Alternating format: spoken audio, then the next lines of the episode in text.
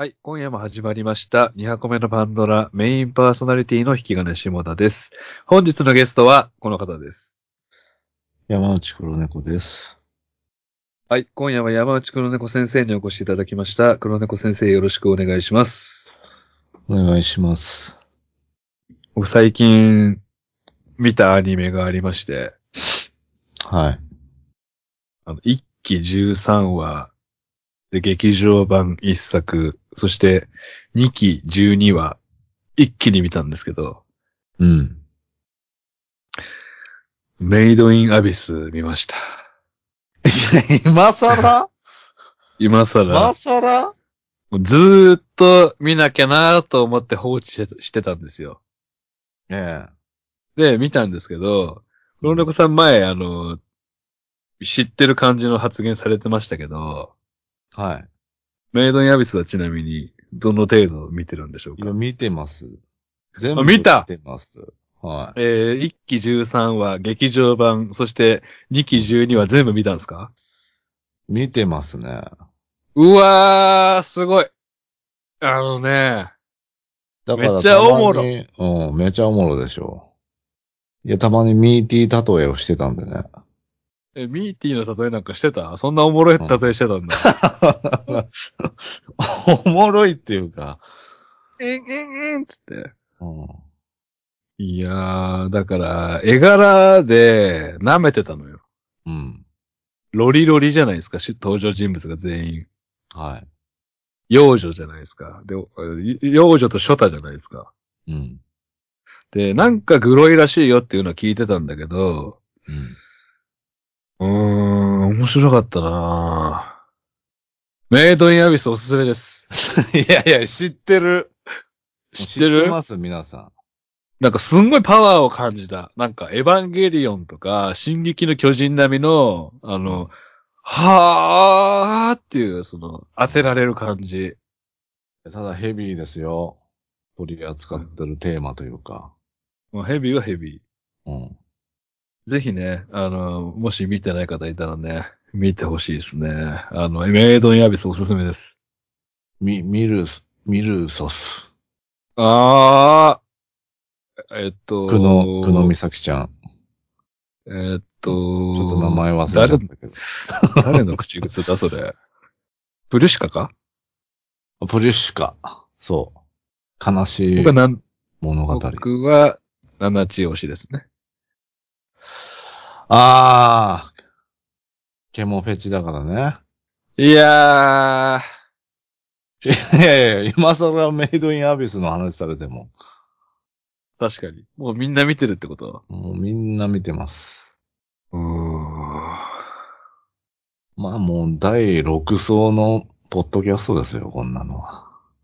あ、確かに。それいいね。売ってい、売っていこうか。いやいやいや、今更、まず一期で、うん。一期の後半ですんごいね、あの、見てる人の心をえぐるようなグロいシーンがあって、ミーティーでしょ？ミーティーとか、まあ、リコのリコのなんか毒みたいな、あとかあって、まあ、ミーティー関連があって、で、あ、これのことを言ってたのかと思ったら、2期にも、またなんか別角度のグロい描写があって、あ、ええ。それがいいなと思いましたね。うん。うん。信用できると思いましたね。ウォッチドロックとか推しの子とかより全然ハマったから、うん。なんか、ナナチのフィギュアとか、あのー見たりしてます。あ、そんなにですか？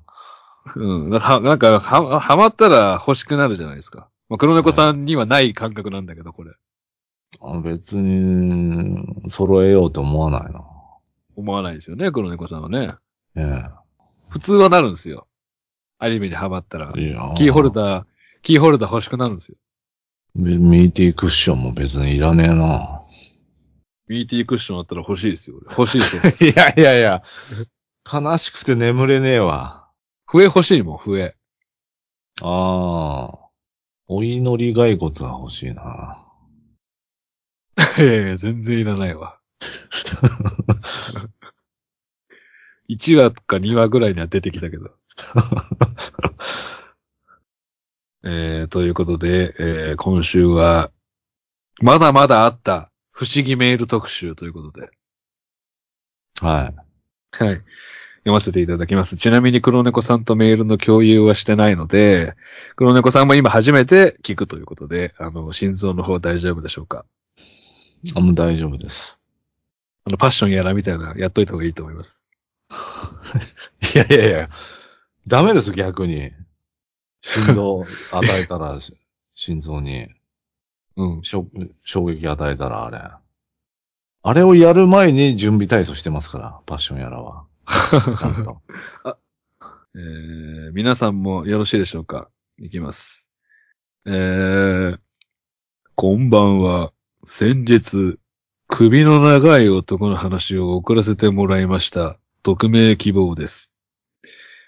先日は、私の体験を取り上げてくださり、ありがとうございます。常連のリスナーさんは差し置いて、鳥での採用、嬉しいやら、恐縮するやら。前回のメールでも触れていますが、先日送った内容は事実に多少の変更を加えております。メールでは自動車のセールスとしておりますが、実際は私は農業機械のセールスで、北海道のある酪農地帯での経験です。首の長い男は酪農家でした。何らかの理由で心を病んでしまった彼は、家のてっぺんからではなく、スチールサイドのてっぺんから内側に向けて首にロープをつけたまま飛び降りたのです。教えてくれたのも出入りをしていた獣医さんです。20年前とはいえ、小さな町での出来事なので、誰の話か分かってしまう恐れがあることと、農業業界以外の人にはスチールサイドと言ってもイメージがしにくいかと思い、変更させてもらいました。ところで番組内で触れられていた首の長い男の人相なんですが、ごめんなさい。その当時から顔を思い出そうとしても出てこないんです。もやがかかったみたいで、服装は作業服姿だったのは思い出せるんですが、顔はダメなんです。上から覗き込まれた時の黒目しかないような、目しか思い出せません。その後、私は転勤を繰り返し、北海道を離れてしまいました。あの家と牛舎とサイロがどうなったのかはもうわかりません。なんかすっきりしない話で申し訳ありません。今でも私は同じ会社に勤めており管理職をしております。詳しく調べようとすればできないわけではありませんが、やめておきます。過去を掘り起こして、私や引き金さんの夢に首の長い男が出てきては困るので、前回と同じように助手席に祖父がいてくれるかどうかわからないですから。ではでは、追伸、90年代最高で、前田明率いるリングスナイトを黒猫さんにリクエストさせてください。よろしくお願いします。ミスターニルからですか？えええー、匿名さんですね。特命さん。はい。90年代最高で、前田明率いるリングスナイトをお願いします。いやいや、リングス時代、追ってないんだよ。何のことかわかりませんけど。知らうん。知らない、無理。いやー、前田明チャンネルは何回か見たことありますけども、い今の。えーうんこういう人って、その、僕が楽しくポッドキャストを、うん。唯一の趣味なんですけど、楽しい。うん。なんでこういうさ、楽しくないことをリクエストするんでしょうね。いやいやいやいやいや。楽しいだろ。僕がかわいそうじゃないですか。前田明のリングスナイトが開催された場合、僕がかわいそうじゃないですか。なんでかわいそうなんだよ。わかんないんだから、1ミリも。星野勘太郎の YouTube 見ろや。星野勘太郎のカンちゃんナイトだったらた、あの、やりますよ。いやいやいやいや。これさ、あのーあれですかね、いろいろ改変してたんですよっていうメールなんですけど、これ読んでいいんですかね？いやいや、もうちっちゃいコミュニティなんで、バレちゃいますよ。あと、スチールサイドってどこですか？なんですか、スチールサイロって。あの、の、酪農用具、あ、サイロ？サイロ。スチールサイロ。ああスチールサイロのてっぺんから。旧、ドーム状のちっちゃいドーム状の、うん。あの、餌を貯蔵する。ああ、いや、逆にえぐいわ。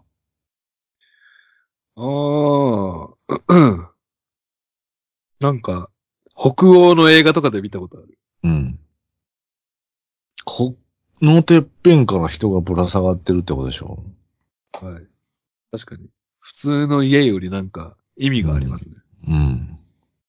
えースチールサイドといってもイメージしにくいかと思い、えー家に変更させてもらいました。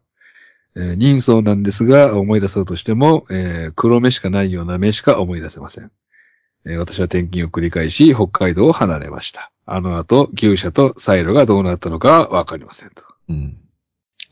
いうことですね。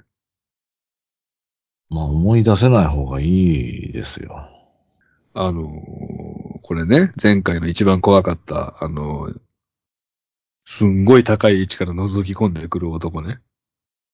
首の長いね。うん。そう、そう。あの後もう皆さんが怖がっちゃって、あの、結構離れたみたいですよ、二箱目のバンドだから。なんだよ、怖いポッドキャストかよっていう。怖いポッドキャストじゃねえかよ。怖い。そんなの怖いかなこのやっぱり首の長い男の話と、あの、お地蔵さんの顔が変わってた話はやっぱりね、本物。本物だから。希望愛好案件でしたね。なんで、あのーレギュラーではね、ちょっとできない企画なので、うん。えー、続報メールありがとうございますということで。はい。一応、えっ、と、次の方で最後になります。え？はい。来てないじゃないですか。不思議体験。いやー、皆さん心してお待ちください。えー、引き金先生、黒猫先生、こんにちは。以前、性癖発表会でメールをさせていただいた48と申します。メールが読まれてとても感動いたしました。ちなみに48君が性癖発表会でした性癖はどんなのか覚えてますか？何でしたっけ？シワに関する性癖はおそらく多くの共感を呼んだのではないかと思っています。今まで言語化していなかっただけで、よくわからないけど、ピタッとした服が好きと思っていた方が、ああ、自分が好きだったのはそういう理由だったのか、シワだったのか、と加点が言ったという方がいたのではないでしょうか。自信に満ち溢れてますわ。あの、服？シワ。シワね。うん。服のシワでしょ？はい。その自分が、自分がメールで言語化したおかげで、うん。あの、あ、し自分がシワに興味を持つのはそういうことだったのかと、ガテンが言ったという方がたくさんいたんじゃないかっていう、その自信に満ち溢れてます。世界変えちゃったと。そう。うん。は仲間増やしちゃったっていう。い。うん。えー、さて、本題です。私の忘れられない不思議体験なのですが、もう数十年前、高校生時代の何何らかの試験シーズンの話です。実家は一戸建てで、私の部屋は1階にありました。部屋を出たらすぐに階段があり、階段の下のデッドスペースに電話台があり、家電が設置されていました。どこにでもあるドンキで3000円ぐらいで買えるんじゃないかというような、何の機能もないやつでした。しかも使い始めてすでに4、5年は経過しているボロです。液晶画面は1行だけでバックライトもないような、今考えると骨董品です。夜中、ラジオを聞きながら試験勉強をやっていると、どこからか電子音が聞こえてきます。時間は24時を回って1時とか2時だったと思います。音はすぐにしなくなりました。ラジオから聞こえてきたのかなと考え、すぐに忘れました。翌日、また深夜に、ピッ、パッ、ピッ、と、断続的に電子音が鳴りました。音の出所を探そうとすると、その電子音はしなくなります。ちょっとだけゾクッとしました。さらに翌日、また深夜に電子音です。今度は少し長い間鳴っており、音の出所は室内ではなく廊下だとわかります。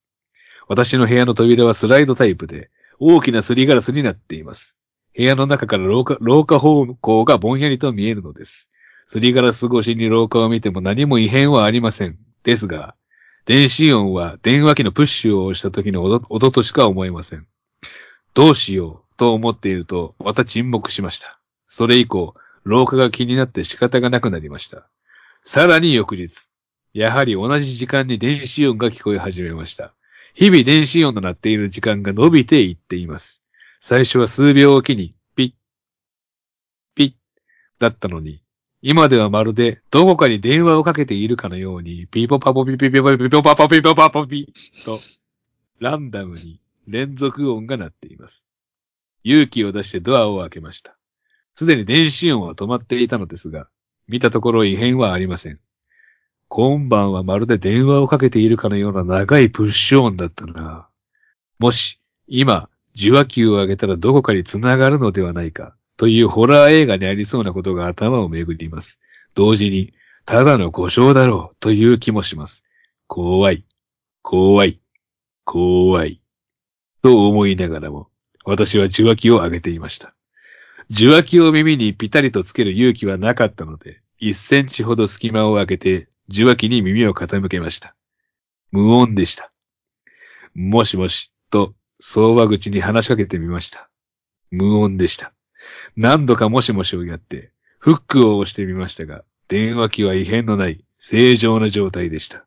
結局この現象は電話機の故障だったのだろうと思っています。故障だとしてもなぜ深夜の1時から2時の間だけその現象が起こるのかといった謎が残っているのですが、その日以降も深夜に電子音が鳴っていましたので、そこから1週間ほどして親が電話機を買い替えたため、この話は終わりました。ただ、私がどうしてこの経験を忘れられないかと言いますと、人は何か怖い経験をすると、その怪奇現象を確認しないで放置することはできないんだな、と悟ったことです。ホラー映画で定番であるムーブです。ここは安全だ。ここに隠れていろ。と言われた登場人物が何かの物音を聞いて安全地帯を出て行って被害に遭う。それまではいつも、なんで出ていくの？そこが安全なんだからそこにいろよと突っ込みを入れていたのですが、それは私の間違いでした。怪異が起こったら確認しないわけにはいかない。私も当時を振り返って、どうしてあの受話器を持ち上げたんだ？その勇気はどこから出てきたんだと考えます。それは勇気じゃないのでしょう。わからないことをわからないまま放置する方が怖い。自分のみに降りかかっているのが怪異ではなく、ただの故障だと知って安心したい。それを確認せざるを得ない。ホラー映画の登場人物がわざわざ敵の罠にかかりに行くのは結構本当にあることなんだなと知りました。これが私の忘れられない不思議体験です。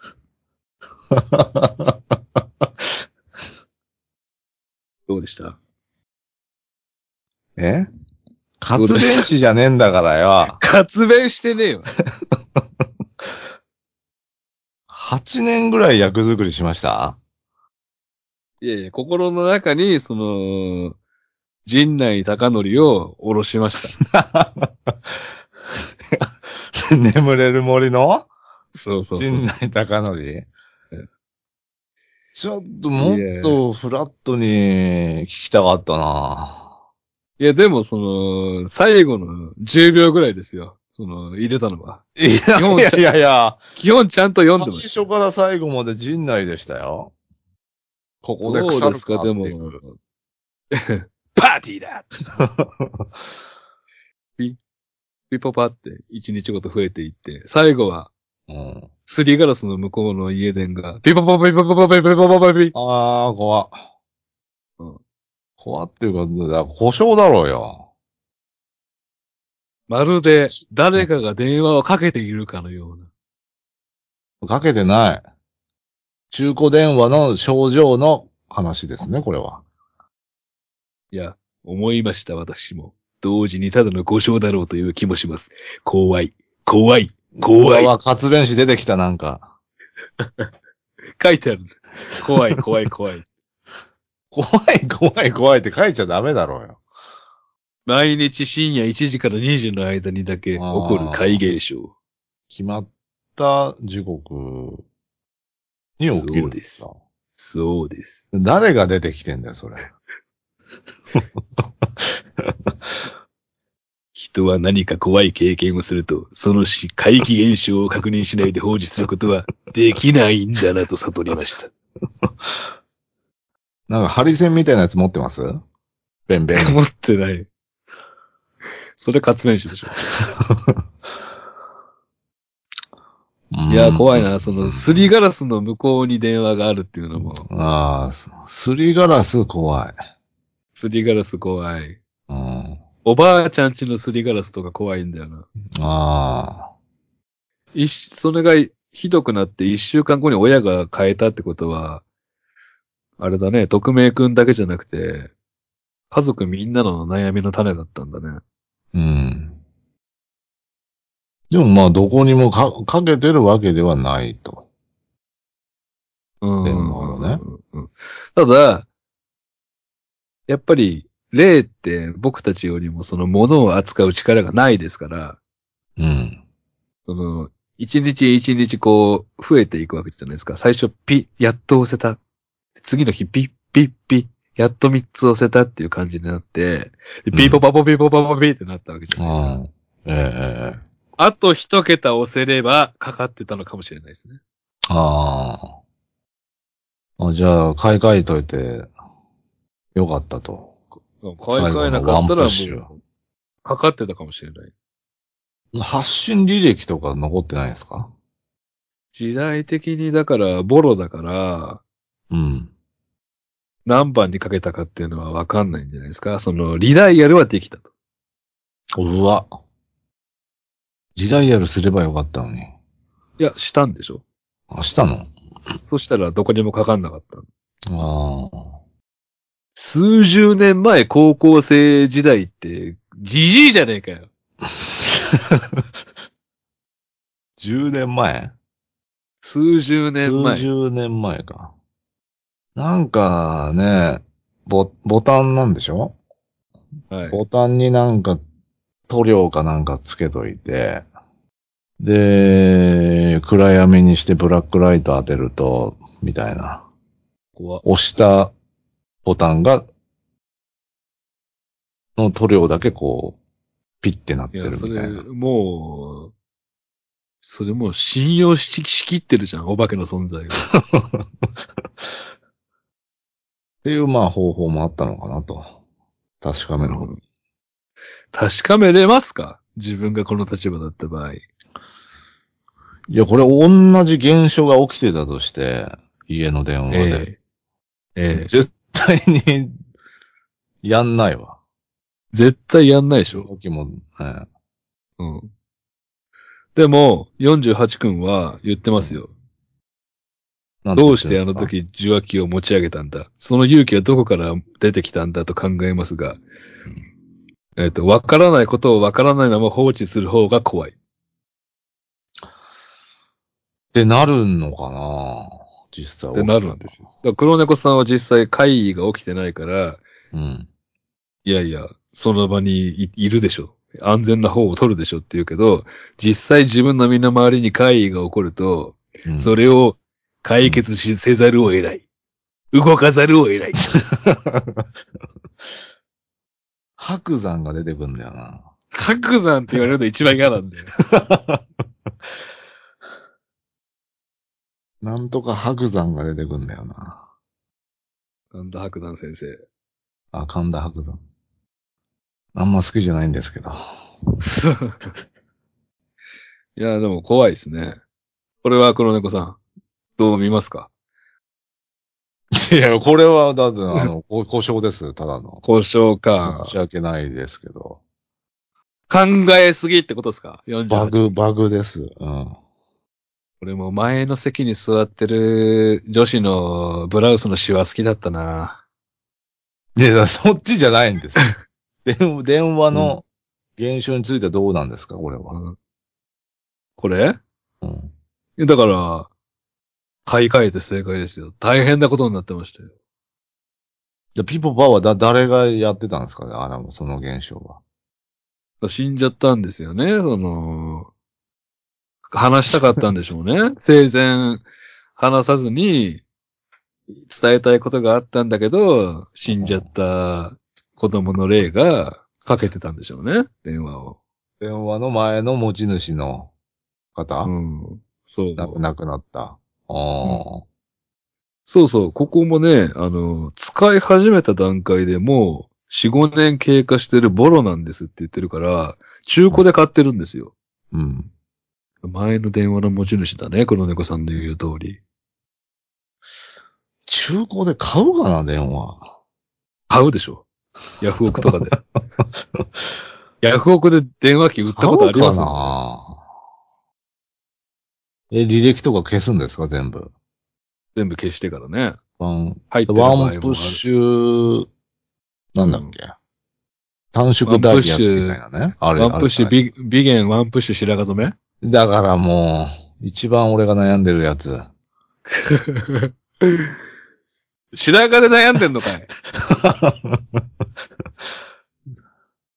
悩んでるわ。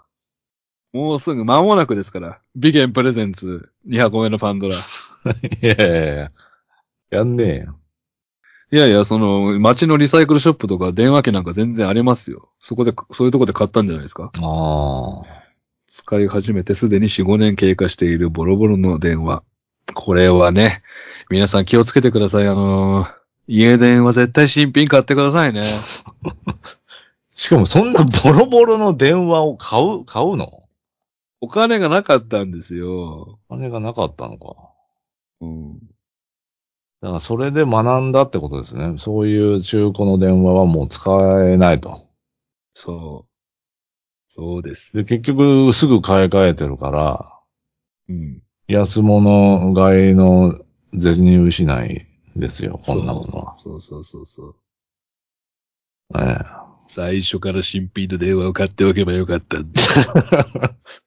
え。そう、白山に言われてもな、いやいやまあ好きじゃないんだよな。あとあのーそのね、電話の前っていうのは人が立ち、立つポイントですから、ああ。もう見通しをよくしときましょう。その、すりガラスなんかやめてね。うん。最後の方だからもう、ピポポポピピポポポピってなってるんですよ、電話うが。わだその音でさ、何番かわかるんじゃなかったっけ？確か。わかるね。音の案でもそんなの考えたくないでしょ。それ録音しといて、うん03から始まってる、みたいな。フリーダイヤから始まってるみたいな。っていう確かめ方もあったんで、実は。うんまあ、この一つはっきりしてることがあって、うん。その、この家に霊がし、うんあの、居ついているのであれば、うん。次に買った電話でも同じ怪現象が起きるはずなんですけど、うんこの電話を買い替えたことによって、鳴り止んだっていうことは、電話に取り付いている霊だったっていうことがわかるんですね。まあ、電話に取り付いてるっていうか、まあ、普通の電話を買ったんでってことですよね。えー家に、家に居ついているで、あの、お化けじゃなくて、あの、うん電話に、あの、電話とワンセットの霊っていうことがわかりますのであ、そこはもう本当におめでとうございます。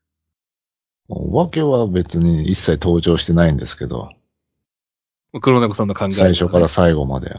黒猫さんの考えでは。うん。うん。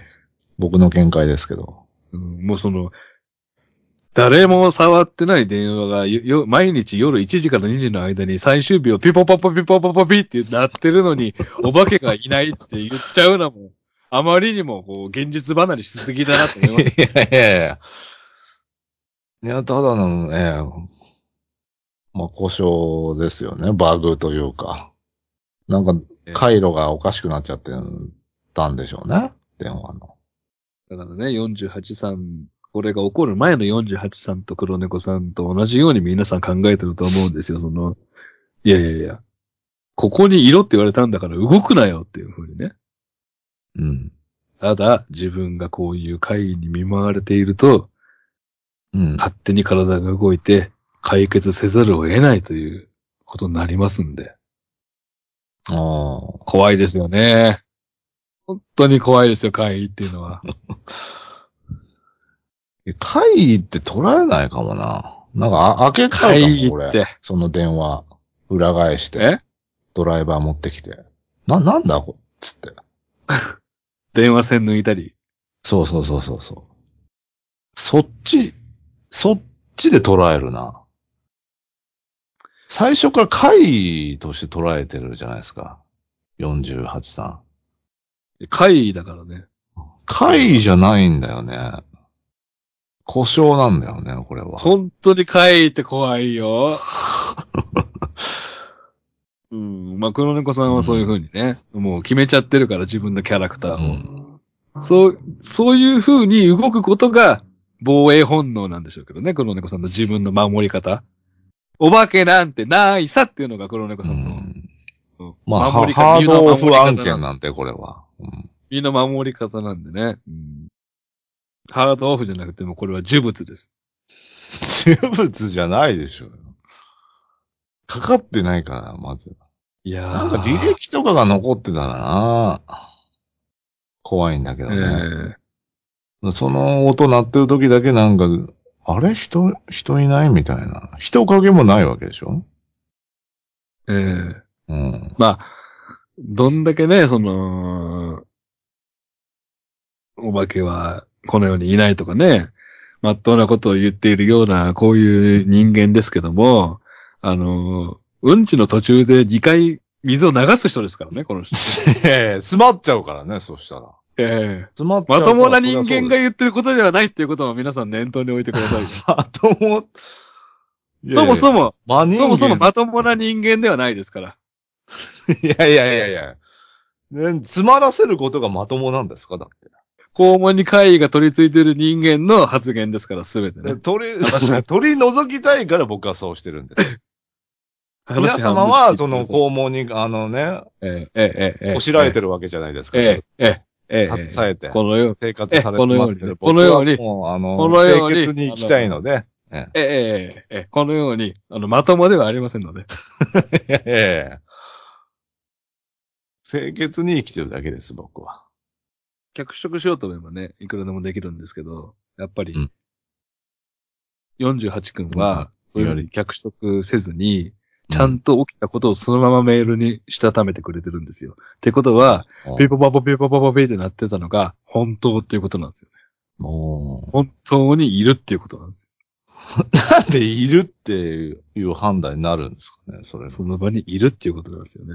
うんちょっとこのままだったら、あのコメディー界になっちゃうんで、ーいや、このままだともう本当怖くて、いやいやいや寝れないよっていう。大丈夫だと思いますよ、そこは。いやー、あのー夏に、また、やりますんで、年一の企画としいて。やいや、あのーやっぱ冬の不思議な。2月とかに、うんこういう、あの、期間会は、もうマジでやばい。やばいっていうか、ただ家電の故障した症状ええを訴えられてる、ええ、お便りだったんで。ほんと黒猫さん、サイロに気をつけてくださいよ。何ですか？サイロに気をつけてください。サイロの方に。ねえだろサイロ、サイロの方に向かって歩かないでくださいよ。こっから一週間は。ないんで。次のパンドラを更新するまで皆さん7日間、ぐっと力入れて生活してくださいよ。持ってかれちゃいますから。どこにだよ。正直、えぐいです。まだその、夏とかならいいよ。その納涼の季節なら。1月2月にこの企画、正直やばいです。いやいやいや、関係ねえだろうよ。1月2月でも別に。もう笑える状況じゃない。黒猫さんはまだね、今俺と楽しく喋ってるっていう感覚があるのかもしれないけど、想像してくださいよ。これを寝る前に暗い部屋で再生してる人のことを、正直えぐいですいよ。や、笑っちゃうでしょ、急いきなり活弁士が出てきて、ベンベンとか言っ。て。発明士に会えるのは夏。そんな季節関係あったかな活弁士って。正直もう、途中で止めてる人も多いと思いますよ。いや、もうリアル、マジじゃんマジじゃんっていやどこが？ああ、ああ、おほほを期待して再生してるのに、いや、マジなんかい。またマジやってんのかいっていう。いや引き金先生やばいって、このペース。やばいよ。白山に、白山になるんだからやばい。悪座になってるつもりないんだけど。いや、この間じゃないですかって。ちゃんとしてくださいよ八王子来たんとか。西八八王子来たんと地蔵通りの話、2週連続でぶち抜きでやって、その、うんまだ、1ヶ月2ヶ月後にこの回来ちゃうの？まずいでしょって。ペースがおかしいでしょ？ペースはまあまあおかしいですよ。楽しい話して、終わりたいんだけど。この間、だから、あのーあえて話、全然違う話するけど、あの、せんべい食べてたんですよ、家で。うん。そしたら、あのー新潟仕込みみたいなせんべい食べてたんですけど、ああ、はいはうん。大きくてさ、せんべいのサイズが。いはい。うん。せんべいって、両面美味しい味がするじゃないですか。いや、じそのせんべいによりますけど、ポタポタ焼きだったら片面だし、うん。ボタボタ焼きだったらね、その、ザラメが一面ですけど、うん。新潟仕込みは、その、表面も裏面も、あの、醤油の味がするわけ。ああ、はいはいはうん。だから、下の上に乗せてる麺じゃなくて、い。うん、逆の麺も味わっちゃおうと思って、ちょっとやんちゃに口の中でせんべいひっくり返そうとしたんですよ。うんうんうん。だから、ちょうどの大きさに割れてて、あの、縦に、せんべいが縦回転したところで、口の中で止まっちゃったんですよ。うん。あーってなっちゃったの。うん？あー、回転、回転させらんなかったのよ、せんべいが。うまく。ああ、突っかかっちゃった途中で止まっちゃってことそう、つ、突っかかっちゃったのよ。でうん。あーってなっちゃって。うん。で、あのー湿め、湿らせて、せんべいが柔らかくなるまで、このまま、あの、待つか、うん。それか、あの、指でせんべいをこう、動かして取るか、あの、うん回転させるか、うん。っていう風にやってたんだけど、一人で。うん。こういうのって、あの、長野めいちゃんとかもなってんのかな？なってねえよ。やってないの？なんだよ、そのジジイエピソード。じじいエピソードっていうか、じじい関係ねえんだけど。なんだよ。なんでせんべいが突っ張り棒みたいになんだよ、ジジイ。え、で、黒猫さんは？開けられなくなってんじゃねえか、口が。違う黒猫さんは？その、違う違う。そもそも、そもそも規格外のデカさなのよ、新潟仕込みが。だから、あの、俺が口開けらんなくなったとか、そういうことじゃなくて、そもそも新潟仕込みがでかいの。うそれが口の中でうまく回転させらんなくて、死にかけたんだけど、ん。黒猫さんは、ある。いやいや、ないです。割って食べる。うん大体せんべいは。ああ、そうあらいうことかじめ。うん。いやもう、ほんと恥ずかしいから、やめてください、そういうジジイエピソード。ええー、なんでそれを判断できないんですか？絶対言わない方がいいでしょ、今の。ジジイなんだから、ただの。いや、みんな可愛い子もみみんななってんのかなと いや、なってねえよ。言ったんだけど、これジジイエピソードなの？ジジイエピソードです、これ。せんべいの大きさもつかめない人間と、ええ。白髪で悩んでる人のポッドキャストってこと？そうです。第6層のポッドキャストです。皆さん、皆さん言っときますけど、6層までしかないですからね。ないんですか？最下層とか？あ、あの、アニメの中では、第6層が一番下です。めちゃくちゃですよ、顔面だから。上に上がろうとすると、あの、体に異変が起きますから。え今ので、あの、布団の中で震えてる子たちもね、あの、笑えたと思うんで。いや、笑えないです、逆になんかもう。これ笑えない。泣けてくる、なんかも最悪じゃあ8割ずーっと怖い話で最後泣けるって。う。うんいやいや、怖い話でもないんですよ。8割ガチコアだったのに。まあ、皆さん、あのー不思議体験メール募集してますけど、あのーもうちょっと暖か暖かくなってからやりたいと思ってます。うん。このペースは、えぐいです。いやいやいや、何がえぐいんですか、さっきから。やってはいけないペースっていうのがあんのよ。黒猫さんにはわかんないと思うけど。お茶だけならいいよ。ああ、うおほほの企画ならいいよ。ただ、このペースでガチコア企画がやってくるって、ポッドキャストの色変わりませんかっていう心配が出てくるっていう、もう、その段階に来ちゃってるっていう話だよ。よくは、何におののいてるのかちょっとよくわかんないんですけど、まあ。ええ全責任は僕にありますよ。その、今週何やるかっていうのは僕が決めてますから、その、やんなくてよかったんだよ、正直今日は。今日やる必要はなかったんだけど、やる、うんやる必要ねえじゃん。やる必要ないよ、正直。ただ、あの、僕一人で、この2通の、このマジのメールうん。を、その、黒猫さんにもこう、お渡ししないですから、この2通のうん。マジのメールを僕だけで止めとくっていうのも、やっぱり僕が耐えらんないんで、そうなってくると。あだから苦しかったわけ。このメールが届いてから1ヶ月ぐらい、マジじゃん。うん、マジの来とるやんって。またマジのメール来てますやん。マジ？はい。なんで、あの、次回はもう、活弁士に会えるのは夏です。いや、会いたくねえんだよ。はい。ありがとうございました。はい、ありがとうございました。